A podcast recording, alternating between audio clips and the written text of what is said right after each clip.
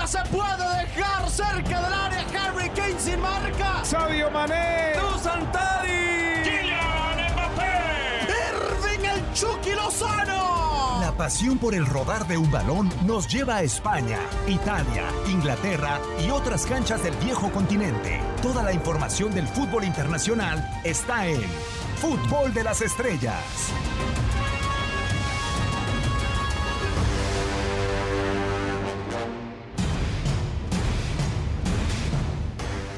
¿Qué tal? Eh, ¿Cómo están? Un placer saludarlos en esta nueva emisión del eh, podcast de Fútbol de las Estrellas. Ya acercándose los días, las horas, eh, según nos esté sintonizando en esta ocasión eh, para los eventos eh, más importantes de este verano, pero aún con algunas cosillas por platicar a nivel de clubes y demás, eh, muchos temas por, por platicar. Quienes saluden este micrófono con mucho gusto, con el eh, honor de siempre, Diego Peña, junto a dos grandes amigos que ya se comienza a hacer una secta internacional, más allá de a nivel de clubes, a nivel de selecciones. Raúl Méndez con el placer de saludarte, de darte la bienvenida. Y bueno, habrá este esta situación eh, peculiar de estar hablando de mercados de fichajes y de la Eurocopa y de Copa América al mismo tiempo durante las próximas semanas. ¿Cómo está Raúl? Bienvenido. Muy bien, digo, qué gusto saludarte también a Hugo. Digo, me gustan los días que estamos que estamos pasando porque ha- hay de todo, tienen las competiciones de confederación que ya hemos estado viviendo, la Nations League, tiene la Copa América, antes la Euro, y no dejamos de hablar también de temas de mercado, o sea, muchos temas de los cuales platicar. De acuerdo, totalmente, porque hace un año, Hugo, con el gusto de saludarte y de darte la bienvenida, pues estábamos platicando si había la posibilidad de que el fútbol regresara. Sí, efectivamente, Diego, te saludo con muchísimo gusto, a Raúl, a toda la gente que nos acompaña. De alguna manera, en este compacto, eh, o en estos compactos días en cuanto a la cantidad de partidos, pues el fútbol nos está pagando, ¿no? Todo lo que nos dejó de dar en el 2020 con esta enorme cantidad de torneos, con partidos amistosos, partidos oficiales, de preparación para los diferentes eh, torneos que estaremos viviendo. Así es que realmente disfrutando todos y cada uno de estos partidos, que de verdad es espectacular las jornadas que día a día hemos tenido a lo largo de las últimas semanas. Yo quería ser futbolista en algún momento, pero hoy no lo quisiera hacer quizá con la carga de partidos que tienen los diferentes elementos a nivel de selecciones y demás. Es eh, realmente maratónico lo que tienen los futbolistas. Pero bueno, eh, hay un tema que sobresale, que sale a la luz, eh, el de Sergio Ramos, que no va con la selección española, Raúl, que parece que su, de- su destino, su futuro está prácticamente resuelto y que no lo hace de, de propia mano, ¿no? O sea, sino que el Real Madrid le dice, ¿sabes qué, Sergio? Pues te esperamos, la oferta terminó y posiblemente eh, sea lo mejor que tú continúes tu carrera en otra institución. Es lo que se habla, por lo menos, en las últimas horas también. Sí, no, no es el verano que hubiera imaginado Sergio Ramos, ¿no? Creo que ni en sus peores pesadillas llegar a este punto y estar pues prácticamente eh, fuera del Real Madrid son los últimos días que quedan justamente en este mes de junio, lo que le quedan de contrato a, Ramos y no se ve cómo pueda cambiar lo que ya parece inminente, ¿no? Que no continuará con, con Real Madrid, al no haber aceptado las condiciones que le ofrecía el club para seguir, él quiere seguir dos años, el club solamente le ofrece un año con esta reducción del 10% a la cual se opone el propio Ramos, ya un tema largo de algunos desencuentros, diferencias que había tenido en los últimos años con, con Florentino Pérez, que también ha marcado un poco el final de, de este asunto y todo eso se le agrega a lo de la selección de España, ¿no? Un futbolista del nivel de Sergio Ramos, una leyenda, un histórico, que, que a pesar de lo poco que ha jugado durante este 2021, con una lista que se había extendido por el COVID, pues ni siquiera pudo, pudo estar con Luis Enrique, y peor aún cuando ha aumentado incluso el propio Luis Enrique el número de jugadores convocados a una preselección para tenerlos entrenando con Luis de la Fuente por si hay necesidad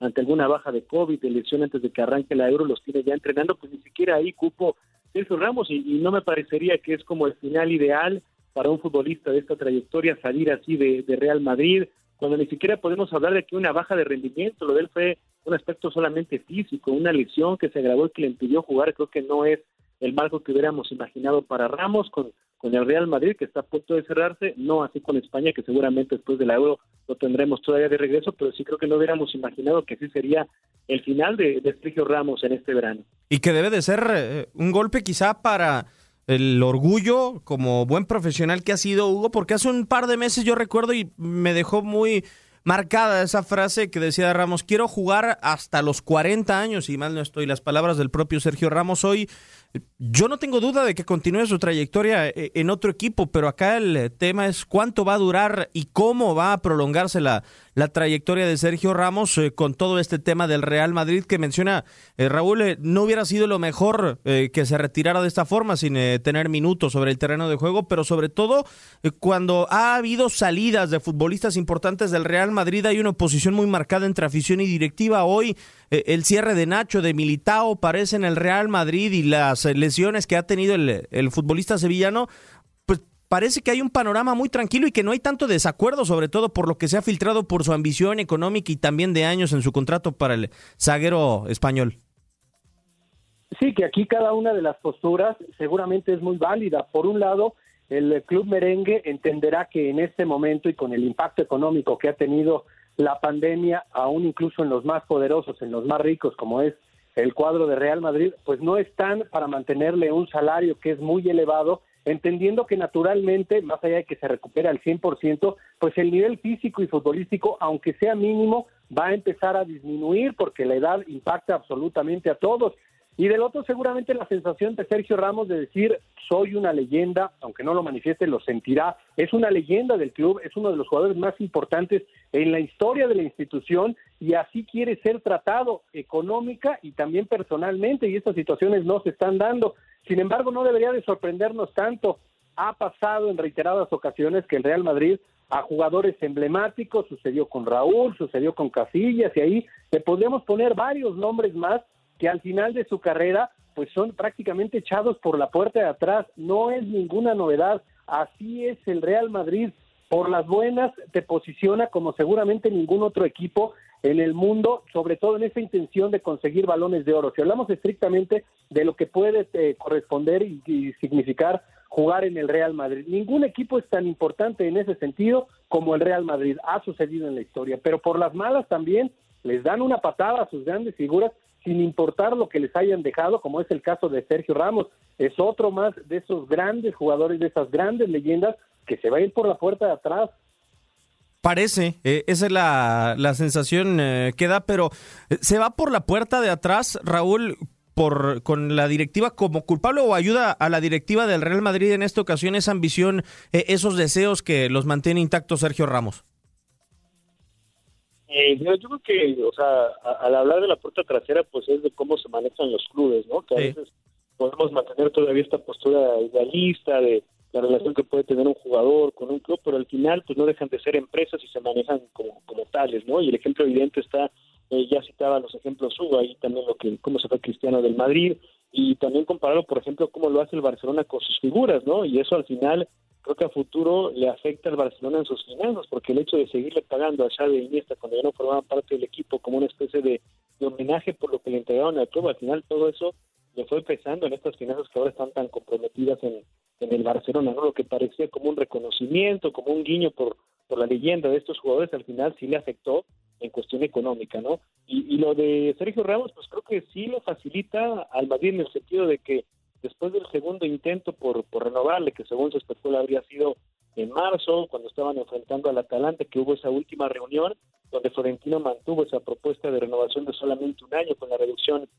del 10% y Ramos no la aceptó porque él quiere dos años de contrato. Lo económico no era un tema, sino la duración de, la, de la oferta, ¿no? que fuera de, de dos años. Y a partir de ese momento, pues el Madrid entendió que no contaban con Ramos y por eso ahora pues el único movimiento que se ha anunciado es lo de Álava, ¿no? un futbolista que justamente es plurifuncional, que puede ser esa central en el lugar que deja vacante Sergio Ramos. Y aquí va más con un aspecto de, de la afición, o sea, el hecho de que Ramos no se pudiera despedir, que ahora supuestamente el club está organizando una gran despedida para evitar que se vaya como figuras de antaño, como Casillas, como Raúl, como el propio Cristiano, pero creo que al final pues no era el final de la película que hubiéramos esperado, sí es cierto que así se manejan los clubes, porque más allá de ser deportivos no dejan de ser empresas, pero pues sí, al ramo rechazar la oferta, el club entendió que había que buscar por otro lado. De acuerdo, eh, y, tienes toda la razón, quizá necesitaba un espacio eh, con la afición como tal, una afición que creo, Hugo, eh, lo tomó como emblema tras la salida de, de, Iker Casillas, ¿no? Por su carácter, eh, por lo que representó a nivel deportivo con aquella anotación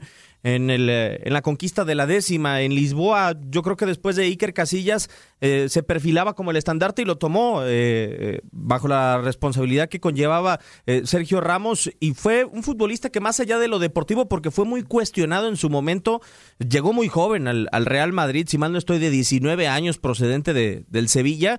fue un futbolista que evolucionó como pocos quizá hubiéramos pensado desde aquel penal fallado en 2012 hasta anotar goles de tiros libres y conllevar toda la responsabilidad de, de la institución, por lo menos en el plano deportivo. Y la temporada pasada fue sin duda una clara muestra de lo relevante que ha sido a lo largo de su presencia con el club merengue Sergio Ramos.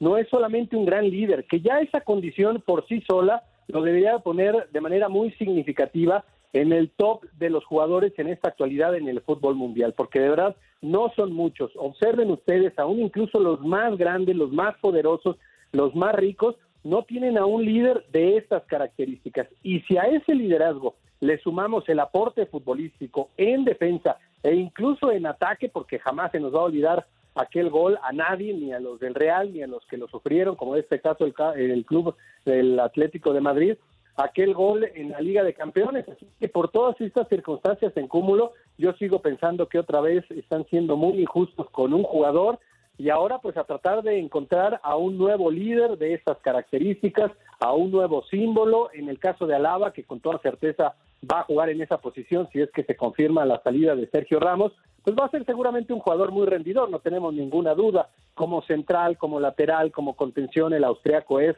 una auténtica garantía, sin embargo, cuando hablamos de identidad, de amor por los colores, de todas estas circunstancias que en los últimos años en el fútbol mundial se han perdido de manera más que significativa, pues es ahí donde Sergio Ramos toma una dimensión, una relevancia completamente diferente a la de cualquier jugador en esta actual plantilla del Real Madrid. Yo entiendo que hoy el que lleva el gafé de capitán en el eh, Real Madrid posterior a Sergio Ramos es en muchas ocasiones eh, Karim Benzema, Raúl. ¿Hay alguien a quien tú le entregarías el, el gafet de capitán eh, después? Porque también aparece Marcelo, alguien que tiene pocos minutos o tenía pocos minutos con, con Zinedine Zidane y que habrá que esperar con el tiempo si, si lo recupera Carlo Ancelotti.